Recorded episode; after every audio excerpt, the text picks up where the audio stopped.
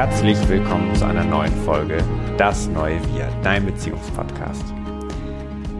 Tanja ist heute in der 155. Schwangerschaftswoche oder anders ausgedrückt fünf Wochen vor der Geburt unseres vierten Sohnes. Das ist für uns Anlass genug, über die wichtigen Themen zu reden, nämlich Weiblichkeit, Macht und Hingabe. Und bei einer Geburt bzw. einer Schwangerschaft kommt das hervorragend zum Ausdruck, weil nämlich das, was Weiblichkeit ausmacht, nämlich Neues hervorzubringen, neue Beziehungen zu erschaffen und mehr Bewusstsein zu erschaffen in Beziehungen, perfekt zum Ausdruck. Und Tanja hat es super gesagt, auch wenn du nicht schwanger bist und keine Mutter bist, so hast du doch einen Uterus und damit die Fähigkeit, solche Beziehungen zu erschaffen und Bewusstsein zu erschaffen. Und die Rolle ist so wichtig in unserer Welt und findet aber natürlich nicht nur Begrüßung, weil in dem Moment, wo du das Beziehungslevel erhöhst, kann es natürlich auch sein, dass du auf Ablehnung stößt. Gerade von Männern, die es sich gerade komfortabel gemacht haben und es dann heißt, einen Schritt weiter zu gehen.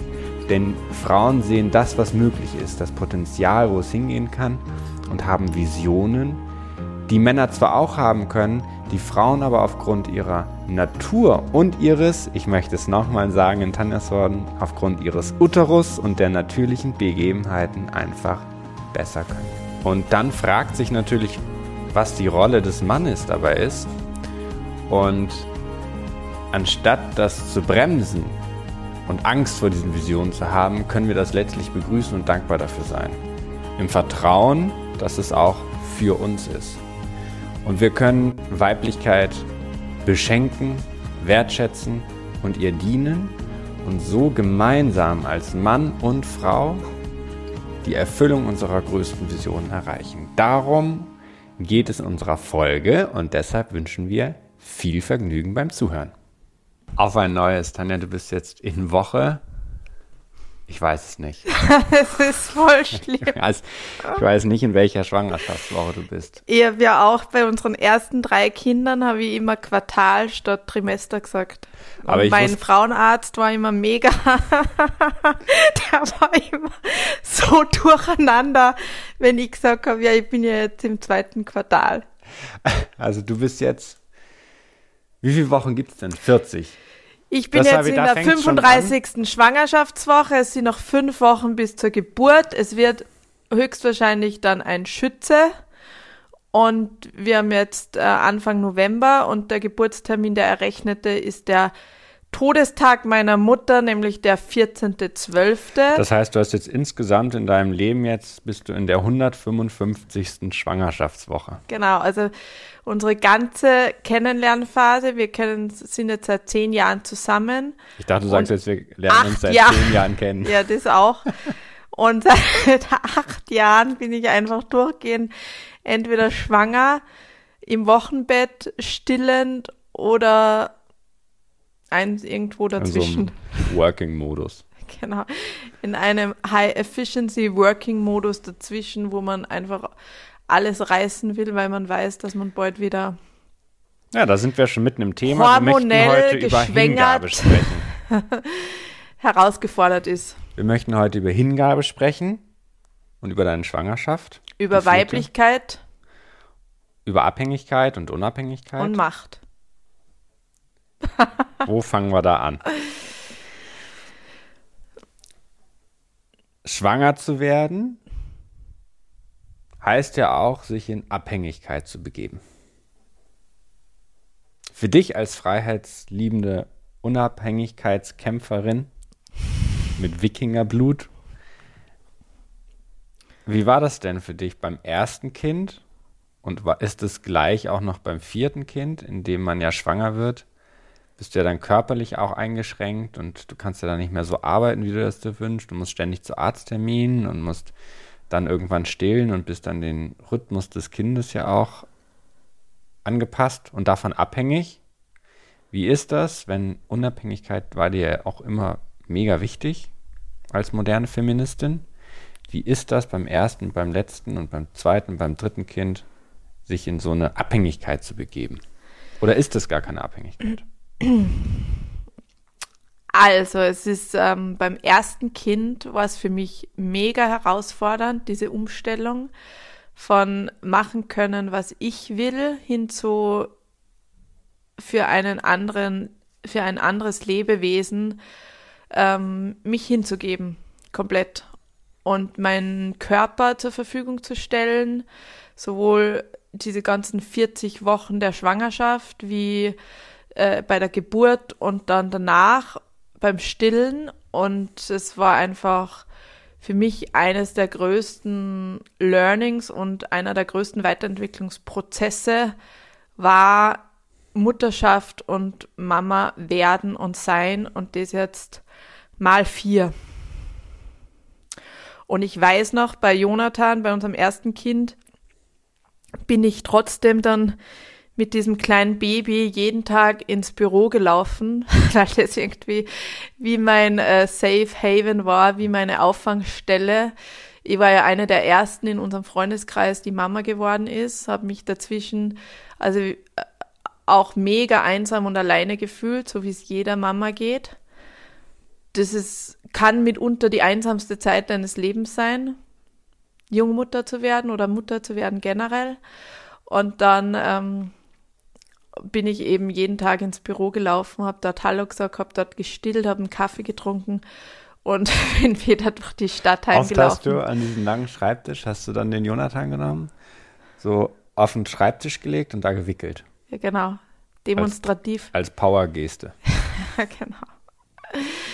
Ja, also von so äh, von daher war es ähm, für mich echt eine, eine große Challenge,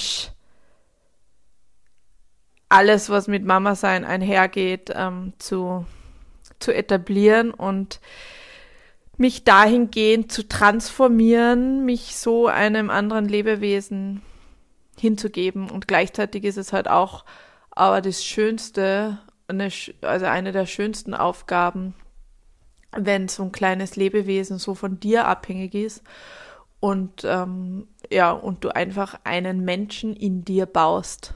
Also es ist jetzt auch beim vierten Mal, ihr wird schon einen relativ großen Bauch und es ist trotz aller Wehwehchen, also mit Symphysenschmerzen und Steißbeinschmerzen und Rückenschmerzen und schlaflosen Nächten und hormongeschwängerten Launen auf und abs, ist es trotzdem halt so magic und so ein Wunder, so einen Menschen in dir zu bauen, den du dann spürst, der dich tritt und der sich in dir bewegt und tanzt und ähm, ja, und du einfach verschmolzen bist mit einem, mit einem Menschen, der dein Kind ist.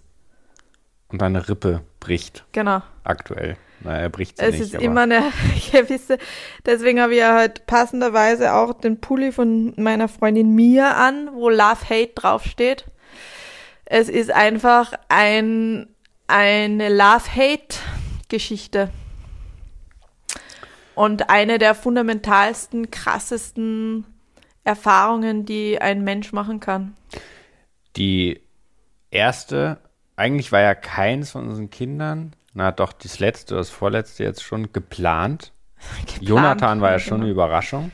Also wir wussten, wir sind verbindlich zusammen, wir wussten, wir bleiben ewig zusammen, bis dass der Tod uns scheidet. Der Antrag war auch schon gemacht, aber Jonathan war ja schon, kam schon früher, als wir es vielleicht geahnt hätten. Ja. Wir haben auch je, bei jedem Schwangerschaftstest war unsere erste Reaktion immer zu sagen, fuck. Oh Gott. Was machen wir jetzt? Und in diesem Moment dreht sich ja, das ist ja so eine Sekunde, wo deine ganze Vision sich verändert.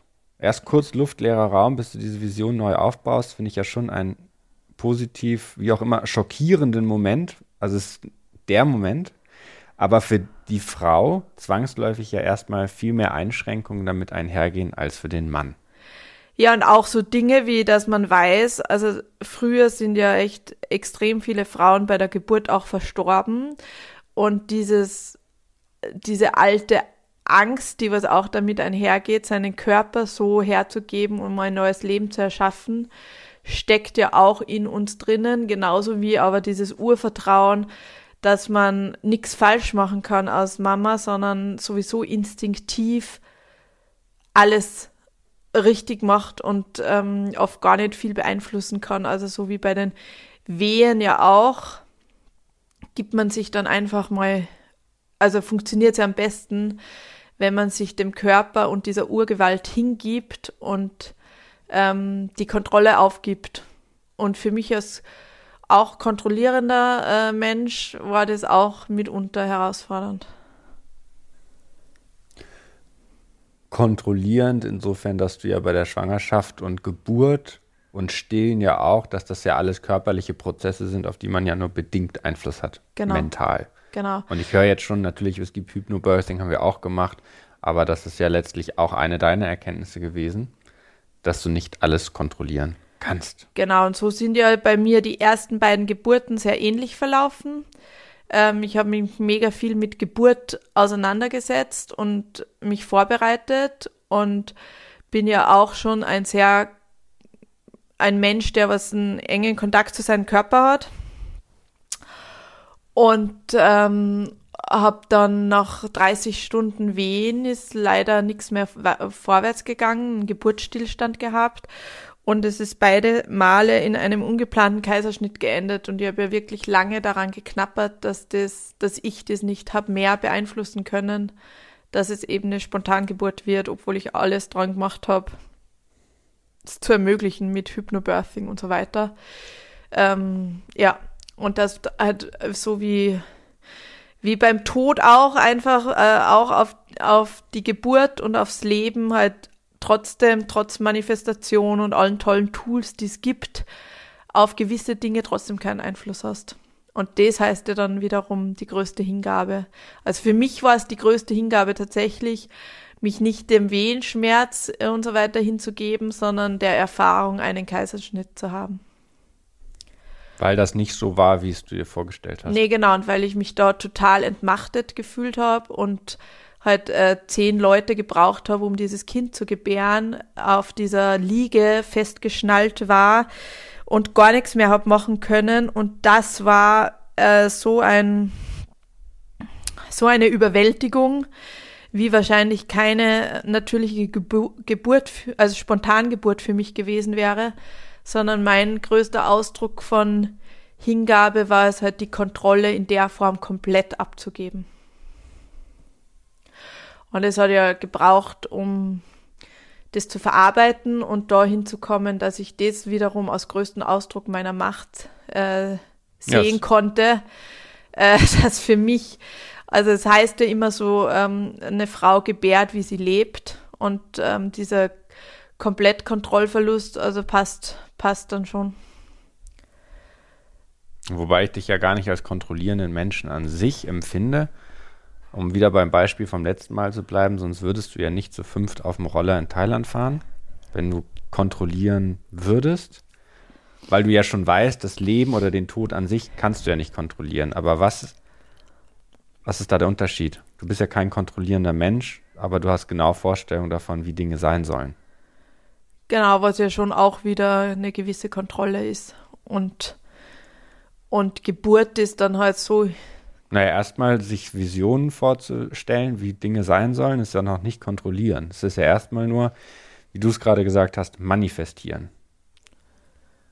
Aber wie kann man damit umgehen, wenn Dinge nicht so sind, wie man sie sich vorstellt? Vor allem, wenn man da nur bedingt drauf Einfluss hat. Na, da kannst entweder dann Widerstand leisten, ja. was ja schmerzhaft ist. Und noch viel schmerzhafter, wie ähm, dem dann irgendwann zuzustimmen und sich hinzugeben. Und eben wie auch bei der letzten Folge oder vorletzter auch diese Demut dem Leben gegenüber, ähm, dass eben wir nicht Einfluss haben auf die Ereignisse, aber immer wie wir darauf antworten. Wie war das für dich, meine Geburten? Höchst traumatisch.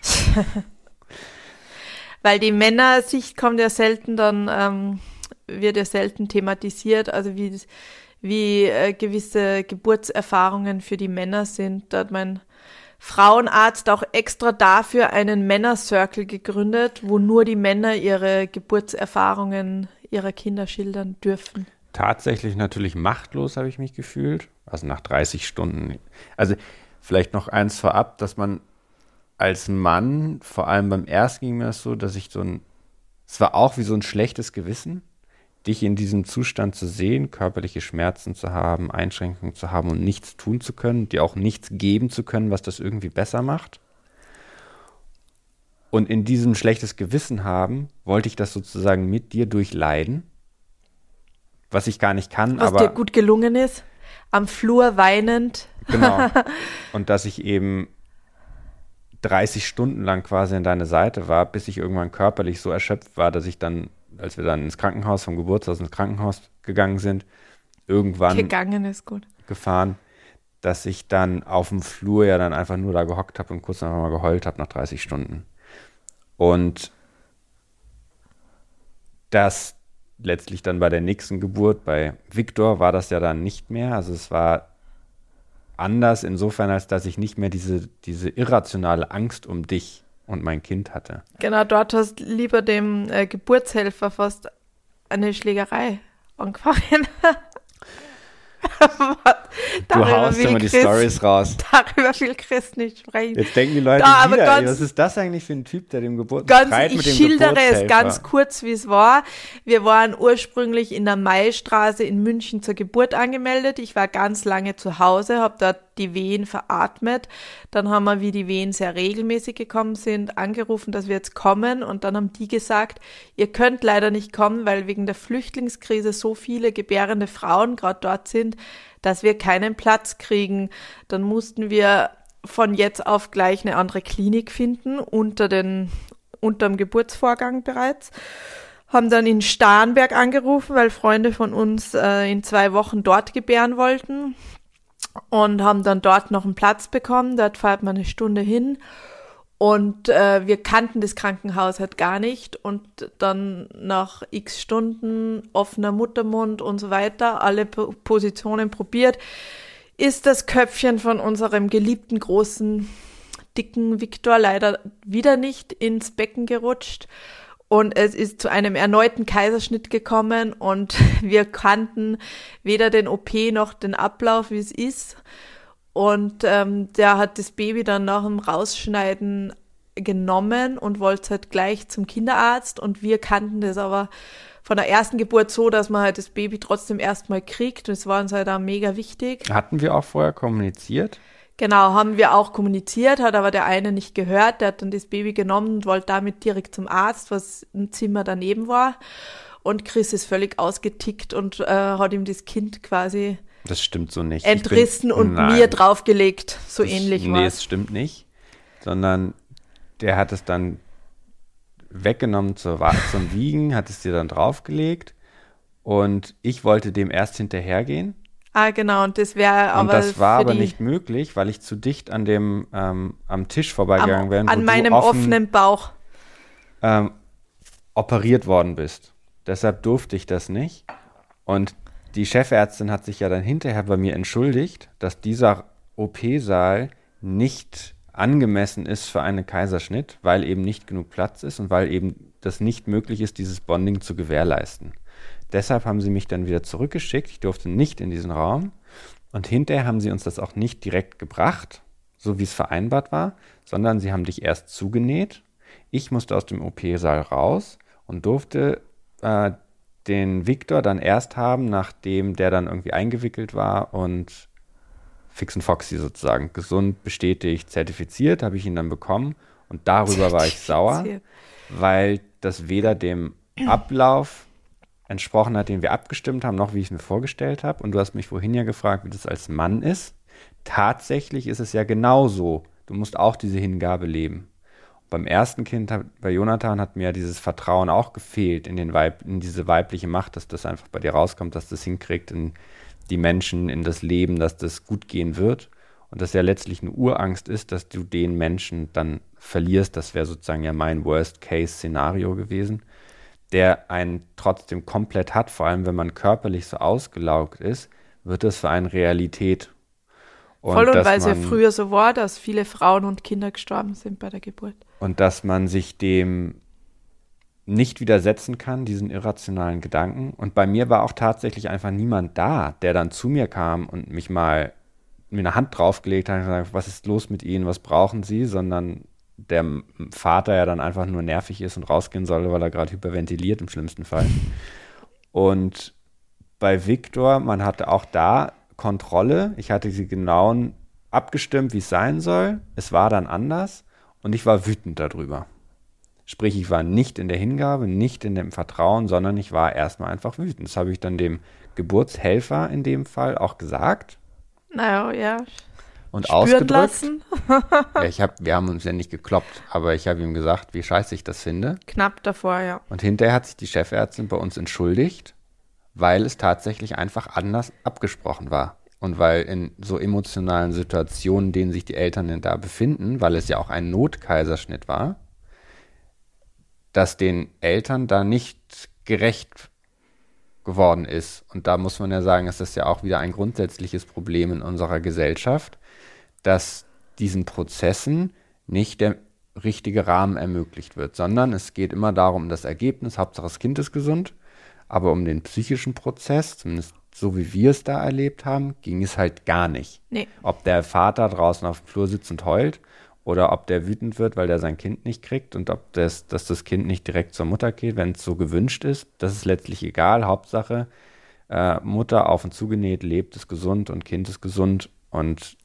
die Standardprozesse werden eingehalten und so viel zur Hingabe und Vertrauen.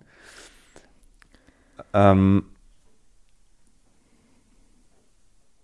natürlich habe ich kontrolliert, indem ich sozusagen meine Vorstellungen hatte und du kannst ja dann, wirst ja dann zur Hingabe gezwungen. Kannst dich ja nur dem hingeben und vertrauen, dass alles gut wird. Das ist mir beim zweiten besser gelungen als beim ersten, weil ich ja beim ersten Mal die Erfahrung gemacht habe, es ist alles gut.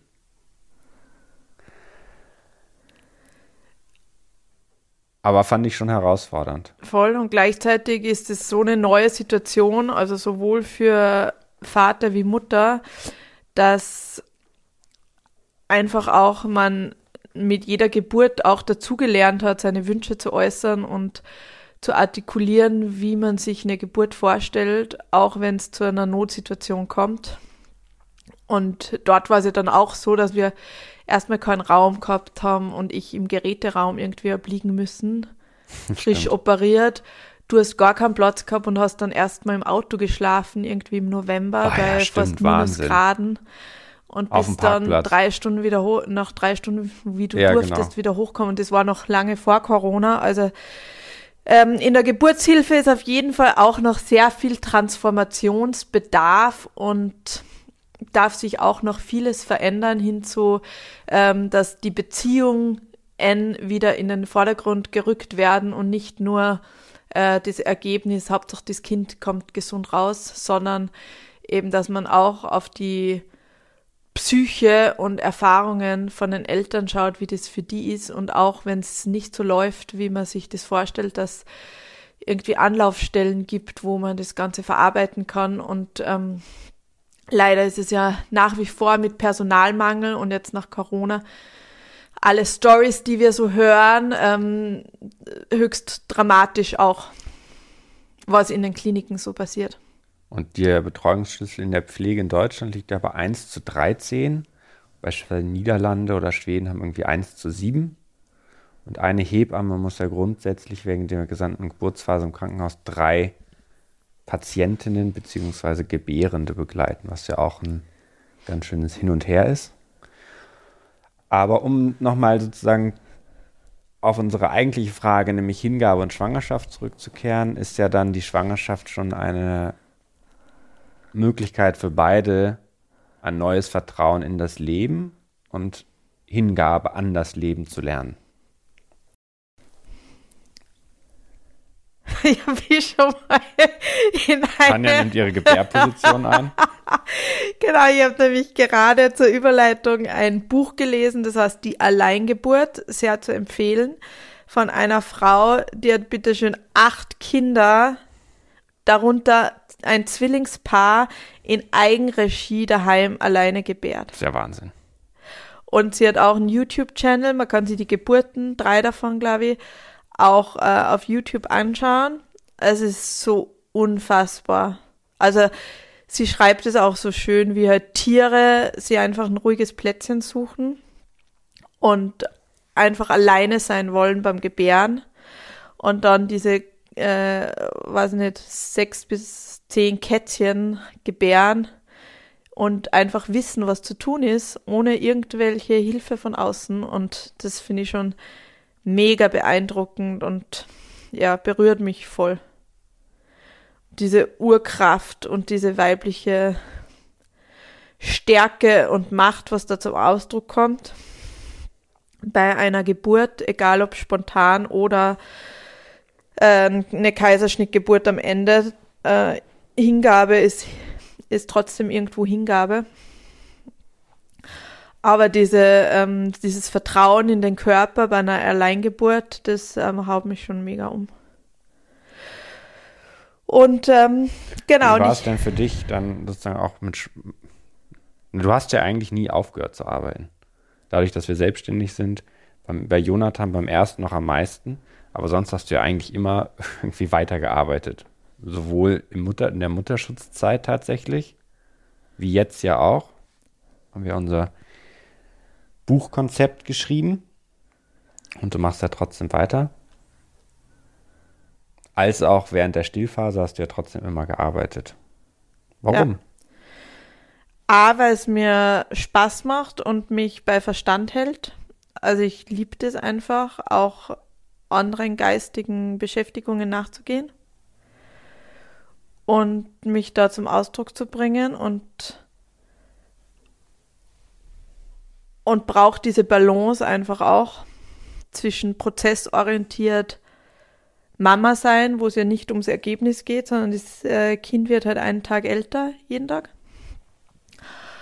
Und ähm, ergebnisorientiertem Arbeiten, wo es halt instantly ein Ergebnis siehst. Das haben wir bei Jonathan beim ersten nicht machen können, weil ich da noch angestellt war. Bei allen anderen Kindern war ich ja schon selbstständig mit dir und da konnten wir uns, uns ja frei einteilen, sodass wir beide arbeiten und beide uns um die Kinder gekümmert haben. Ja.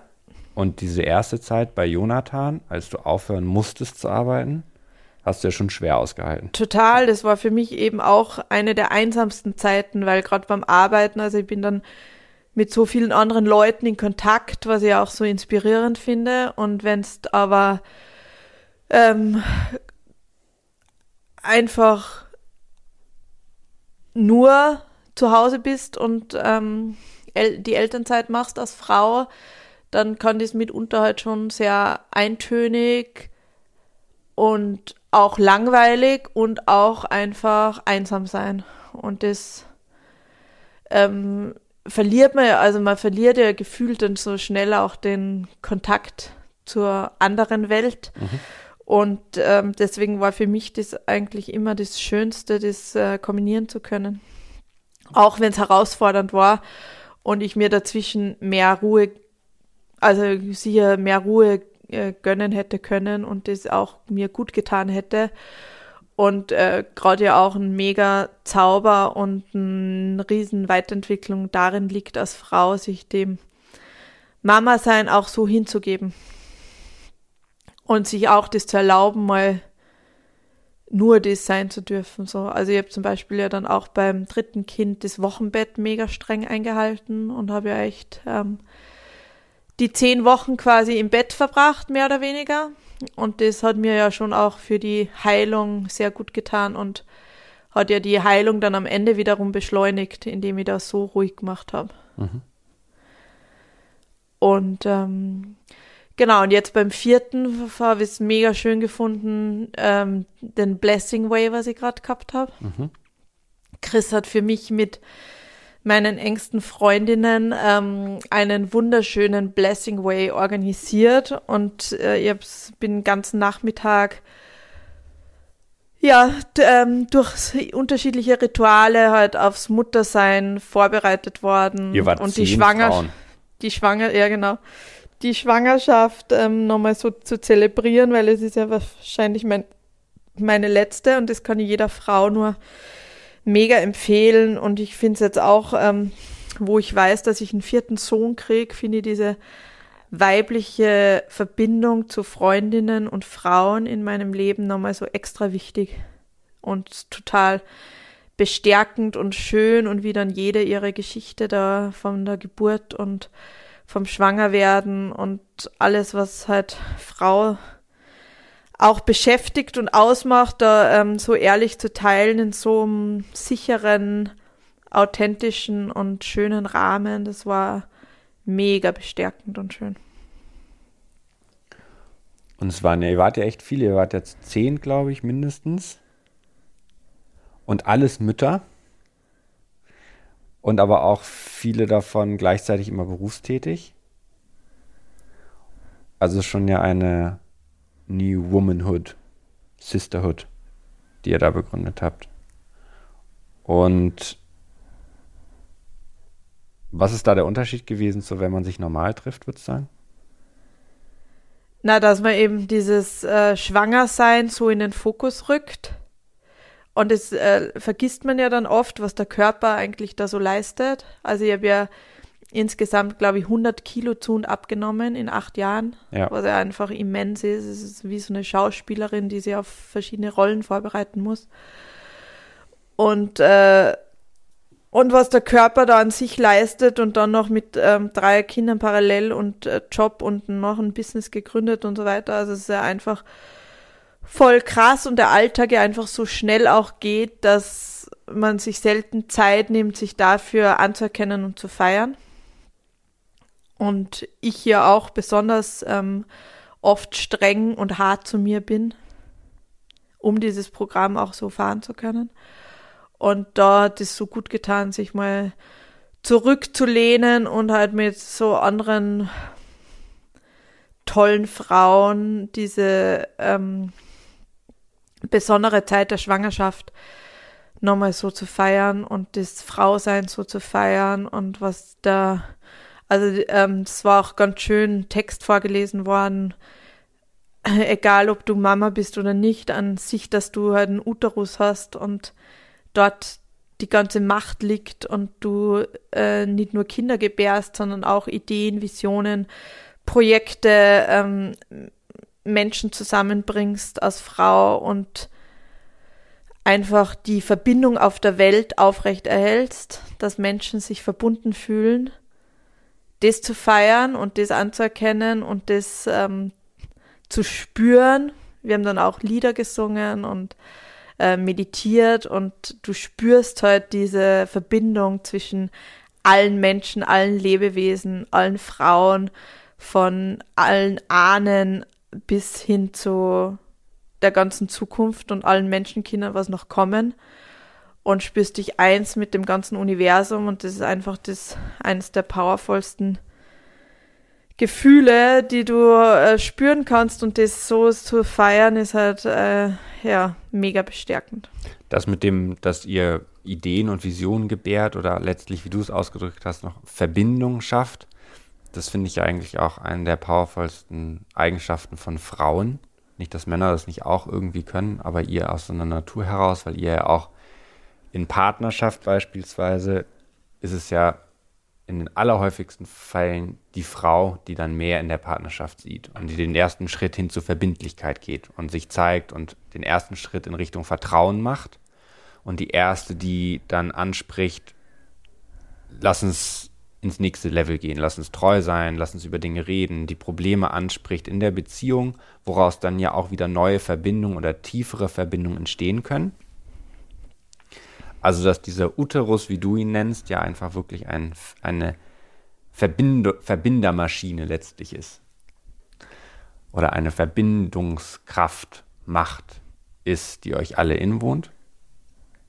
Und die sehr lange auf sehr unterschiedliche Arten unterdrückt worden ist. Und die aber trotzdem immer gewirkt hat.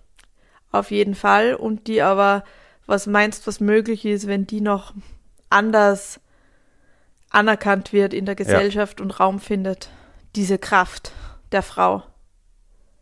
Sowohl in der Geburtsphase oder im Krankenhaus als auch in der Schwangerschaft, weil ich finde ja auch zum Beispiel, dass die Schwangerschaft in deinem Fall ja schon sich diesem ganzen normalen Rhythmus, den wir hier haben, unterordnet. Und dass auch dieser Mut, der dazu gehört, eine Beziehung auf ein neues Level zu heben, weil mit dem Ansprechen von einem Problem gehst du auch immer das Risiko ein, als Frau, die das häufiger tut, abgelehnt zu werden. Ein Kind kriegen ist auch wieder ein Risiko für deine Gesundheit, für die Gesundheit des Kindes. Also, dass ihr immer wieder dieses Risiko eingeht, um etwas Neues zu gebären. Und auch, dass man sich ja in finanzielle Abhängigkeiten begeben muss, oft, wenn man äh, Mutter wird. Und dass das in den seltensten Fällen eigentlich angemessen gesehen, respektiert, dem Rahmen gegeben wird oder in den seltenen Fällen gewertschätzt wird, auch wenn ich an Beziehungen Genau, so wie auch diese Berufe ähm, leider am schlechtesten bezahlt sind, die ja genau dieses Zusammenleben erst ermöglichen.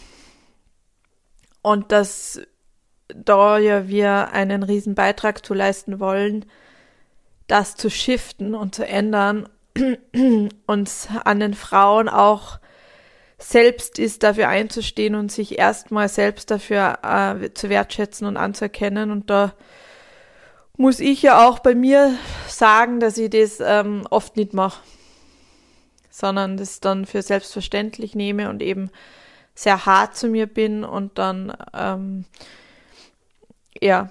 Das ja auch im, im, unter Frauen letztlich auch wirkt. Ja. Also ohne jetzt dieses ähm, Mom-Shaming oder so anzusprechen, das ist ja nur so eine ultra krasse Form davon, aber auch wenn man sich so miteinander trifft, mit Kindern beispielsweise, ist ja gar nicht der Rahmen dafür da, ähm, sich in dem Maße zu bestärken, wie ihr das jetzt zum Beispiel in diesem Circle gemacht habt, weil dazu ja auch eine Zeit, also man braucht einfach Zeit, um in dieses, in diese Gefühle, in diese Ängste, in diese Natürlichkeiten einzutauchen und sich darin zu erkennen, dass sich alle eins sind, nehme ich mal an. Und dass alle letztlich über die gleichen Ängste, Sorgen, aber auch Mächte, Wünsche, Sehnsüchte verbunden sind. Ja, und bei, der, äh, bei uns als, äh, als Paar quasi war es ja auch ein Prozess und ein, ähm, mit jedem Kind ist es ja noch anders zutage getreten, dass ich auch das artikuliere, was ich von dir brauche und klar sage, was ich haben möchte und wofür ich anerkannt werden möchte und äh, was ich auch haben möchte dafür, dass ich das alles auf mich nehme, schwanger sein und Geburten und so weiter. Was ist das eigentlich? Und da wir, ich mal, bin ich schon immer auch äh, klarer mit geworden. Und, ähm, Meinst du jetzt das Geburtsgeschenk? Weil ich weiß noch gar nicht, was du dir eigentlich als Geburtsgeschenk wünschst. Unter oder? anderem, ja. Ne, aber auch ähm, zu sagen, wenn ich eine Pause brauche und wenn du die Kinder nehmen sollst und wenn ich mich einfach mal hinlegen möchte, all diese Kleinigkeiten auch. Also du bist ja da eh ein sehr außergewöhnlicher Mann, der irgendwie einkaufen geht und kocht und ähm, die Kinder von sich aus voll oft nimmt und in den Kindergarten bringt und abholt und mir ja schon körperlich mega viel abnimmst. Dafür arbeitest du aber auch ziemlich fleißig. Na eben. Aber es äh, hat ja auch gebraucht, diese Bedingungen auch in Schwangerschaft und in Nachgeburt äh, immer wieder neu auszuhandeln.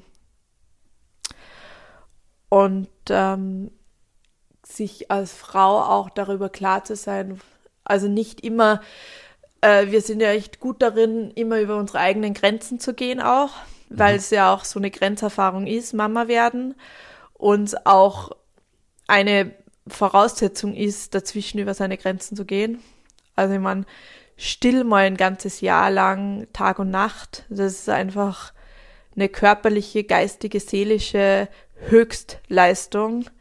Und dann noch andere Kinder, sich um andere Kinder zu kümmern und ein Business zu führen und Freundschaften zu pflegen und irgendwie einen Haushalt zu führen und eine gemütliche Wohnung zu erschaffen und Geburtstage auszurichten und alles, was da dazugehört.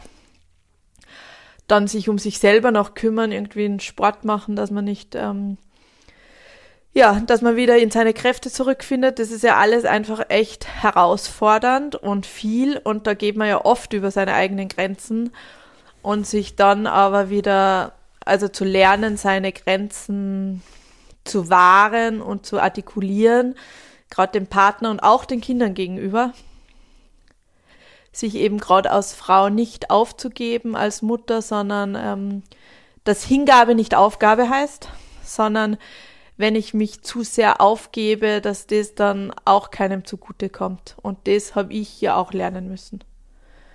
Und kann man ja auch ähm, nochmal andere Frauen, die vielleicht gerade mit dem ersten Kind schwanger sind, äh, jetzt schon daran erinnern, dass ähm, ja, dass Aufgabe nicht Hingabe bedeutet, sondern dass die eigenen Grenzen waren, auch den dem Partner und den Kindern gegenüber und zu sagen, hey, ich kann gerade nicht mit dir spielen, ich brauche jetzt mal eine Pause, dass man das lernen muss aus Mama. Mhm. Und da haben ja oft dann da diese Ideale, gutes, wie, wie ist eine gute Mutter im Wege stehen.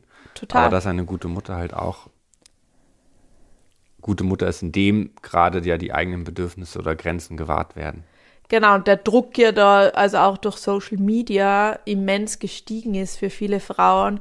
Irgendwie, du musst noch den Kuchen selber backen und der muss noch so und so aussehen und die Kostüme noch äh, am besten selber nähen und noch basteln und hier und da. Und also diese Ansprüche, was Frauen an sich selber haben, ja schon mega, mega hoch sind und aber auch, was die Gesellschaft an Frau halt vermittelt. Also auch das, was du letztens gesagt hast, wie krass das eigentlich ist, dass eine Frau einmal im Monat einfach die Periode bekommt und äh, Hormon überschwemmt, beeinträchtigt ist und trotzdem am Arbeitsplatz funktionieren muss und darauf halt null äh, Raum geschaffen wird oder Rücksicht genommen wird und ähm, dass man da halt einfach auch faktische Nachteile hat gegenüber den Männern in der Arbeitswelt und dann kommt aber noch äh, sowas wie der Gender Pay Gap dazu und so weiter und Bist dann soll man Frau? sich aber als Frau noch äh, wertschätzen und so weiter, wenn das das Umfeld nicht macht. Also es ist schon. Bist krass. du denn gerne Frau? Äh, ich bin liebend gerne Frau. Oder wärst du lieber ein Mann? Ich war sicher schon mal ein Mann in einem Vorleben und werde es auch wieder werden. Ah, ich dachte am Anfang. Und äh, ich bin dann mal vielleicht dein Sohn und du bist meine Mutter. das fände ich voll schön. Voll der Draufgängersohn. Ja, und voll die liebe Mutter. Und äh, nenn mich dann Ronja. Ja, so machen wir es. Sind wir schon verabredet? Also als Sohn oder wie? Ich habe gesagt, ich bin dein Ach so. Sohn. Ich heiße Ronja, ja passt. Dann nenne ich dich Ronny, aber das ist der Name deines Ex-Freundes. Funktioniert leider auch nicht, aber diese karmische Verabredung können wir ja nochmal äh, extra ausmachen. Ah, ich finde den Sex mit dir schon gut. Vielleicht können wir es dann einfach so machen, dass du im nächsten Leben wieder Frau bist und ich wieder Mann bin. Oder umgekehrt. Ist mir schon eine steile Nummer, Frau sein. Ja, ist auf jeden Fall äh, eine bewusste Entscheidung. Und ähm, ich finde es voll schön, eine Frau zu sein. Ich bin voll gerne eine Frau. Und ich trage aber auch den Wu die Wut äh, der Frauen vor mir und, und der unterdrückten Frau in mir. Dazu vielleicht auch nochmal, was mir gerade im Kopf vorgeht. Dieses, indem man ja auch diese Nachteile, die es hat, Frau sein, die das Frausein mit sich bringt. Als Mann hat man da auch, also als Mann, der darüber bewusst ist, hat man manchmal so ein schlechtes Gewissen. Ja. Deshalb habe ich dich gefragt, bist du eigentlich gerne Frau, weil du die ganzen Nachteile des Frauseins sehr aufzählst. Und wozu das als Mann aber führt, dieses schlechte Gewissen, dass du dann aber auch wieder auf deine, deine eigenen Bedürfnisse quasi tendenziell aufgibst. Ja. Weil du das Gefühl hast, du müsstest irgendwas ausgleichen, was aber niemals ausgeglichen werden kann. Und das finde ich schon auch jetzt gerade in dieser, in der jetzigen Zeit voll herausfordernd, dass man zum einen ja klar machen will, dass es, dass es sich das System ändern muss, damit Frauen entsprechend anerkannt sind und nicht mehr benachteiligt sind, aber dass auch dieses für einen Mann dieses schlechte Gewissen haben auch null funktioniert und das Frausein in diesem, ich überspitze es mal provokant, Jammern auch nicht die Lösung ist, sondern du willst ja eben nicht nur kritisieren, wie anstrengend es ist, Frau zu sein, sondern wie ihr das in diesem Circle gemacht habt, Weiblichkeit feiern für das, was es kann und ist und der Mann das dann wertschätzen kann. Und in diesem anderen Ton, in diesem anderen Standpunkten, dass Frau einfach nur kritisiert, wie anstrengend es ist und der Mann einfach nur ein schlechtes Gewissen dafür hat und versucht irgendwie dieses Fass ohne Boden zu füllen und auszugleichen, dass das einfach auch nicht funktioniert für ein erfülltes Leben und ein erfolgreiches Leben. Und für die erfüllte Partnerschaft. Und da gibt es ja auch dieses tolle Buch, Wozu sind Männer eigentlich noch gut?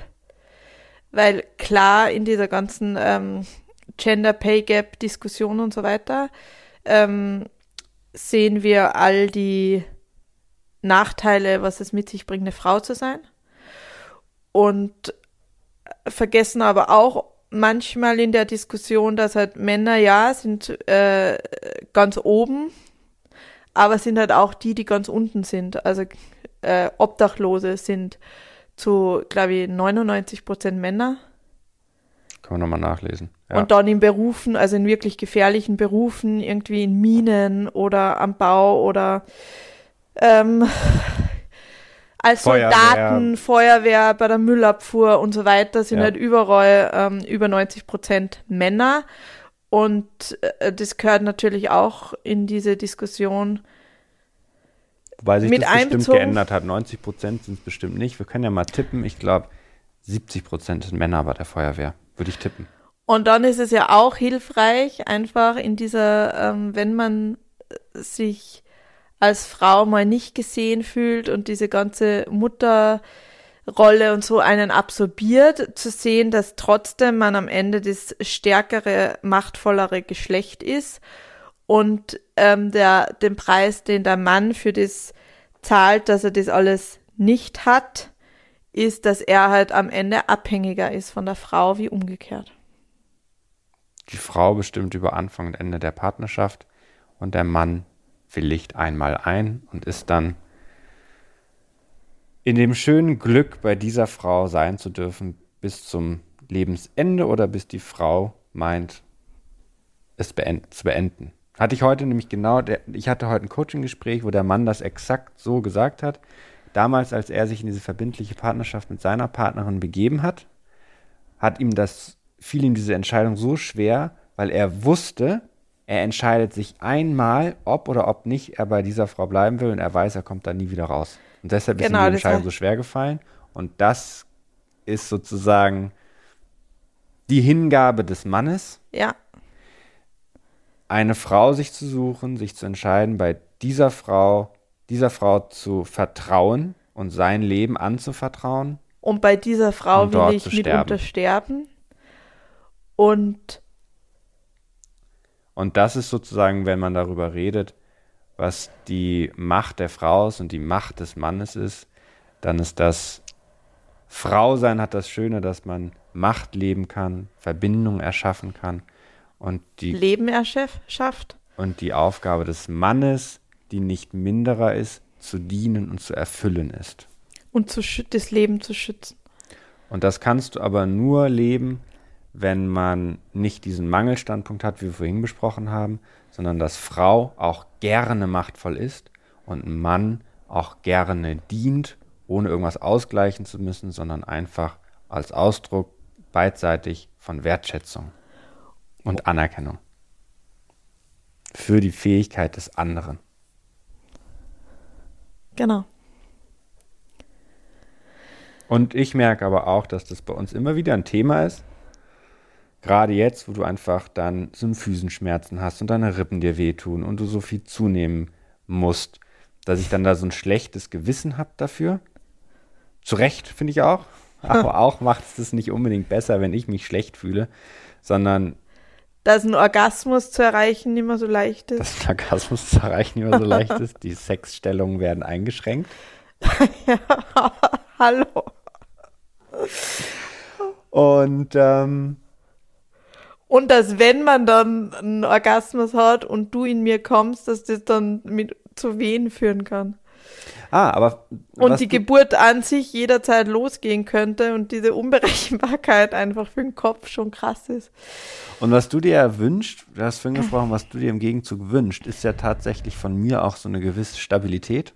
Ja. Eine Gewissheit, dass alles sicher ist, was wir hier haben und dass ich emotional stabil bin was du ja nicht gewährleisten kannst in deinem hormonellen Stadium und mit Zu- und Abnehmen und Wobei ich schon sehr stabil bin. Sorgen, aber ja. bist ultra stabil.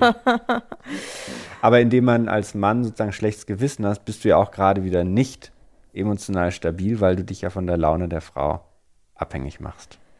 Genau, also muss man dann am Ende wiederum äh, sich in Demut üben, dass das Universum sich schon was dabei gedacht hat, auch zwei Geschlechter zu entwickeln oder mehr, wenn's genau.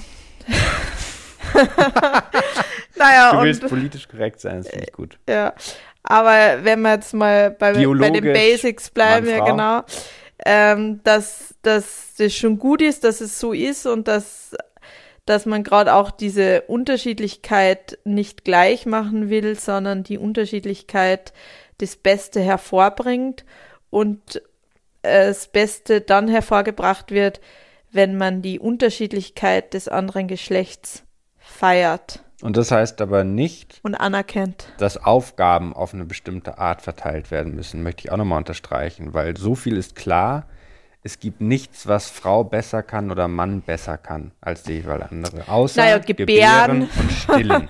Das sind die einzigen Ausnahmen. Ja, Sonst aber meine, stillen kannst du auch outsourcen mit Fläschchen und ähm, gebären nicht und schwanger sein auch nicht. Aber das noch sind, nicht. Aber da arbeiten sie ja dran. Kompetenzen, die klar verteilt werden. Alles andere, also weil du sagtest, Mann sein und Frau sein und die naturell leben, heißt nicht, dass man die Aufgaben auf irgendeine bestimmte Art verteilt. Aber das war auch nochmal ähm, bei meinem Blessing Way, weil ähm, eine Freundin von ihrer traumatischen Spontangeburt erzählt hat. Die hat halt so ein 4,5 Kilo Kind ähm, rausgepresst. Und ähm, die hat auch gesagt, sie hat während der Geburt gedacht, äh, God is the baddest pervert, weil wie man solche wie es so schmerzhaft auch sein kann, äh, Leben in die Welt zu setzen und dass es ja seit der Steinzeit quasi sich in dem Geburtsverlauf nichts getan hat. Also das einfach der gleiche Prozess ist, das ist halt schon einfach erstaunlich, dass sich so vieles weiterentwickelt hat und das einfach, ähm, ja, gleich ist wie eh und je. Ein Urprinzip. Jetzt fällt dem Chris nichts mehr ein. Ich kann da nichts hinzufügen. Das ist einfach sprachlos. Ja, es steht ja auch für sich. Was soll man da als Mann auch zu sagen? Als ehrfürchtig zuzuhören. Zuzusehen.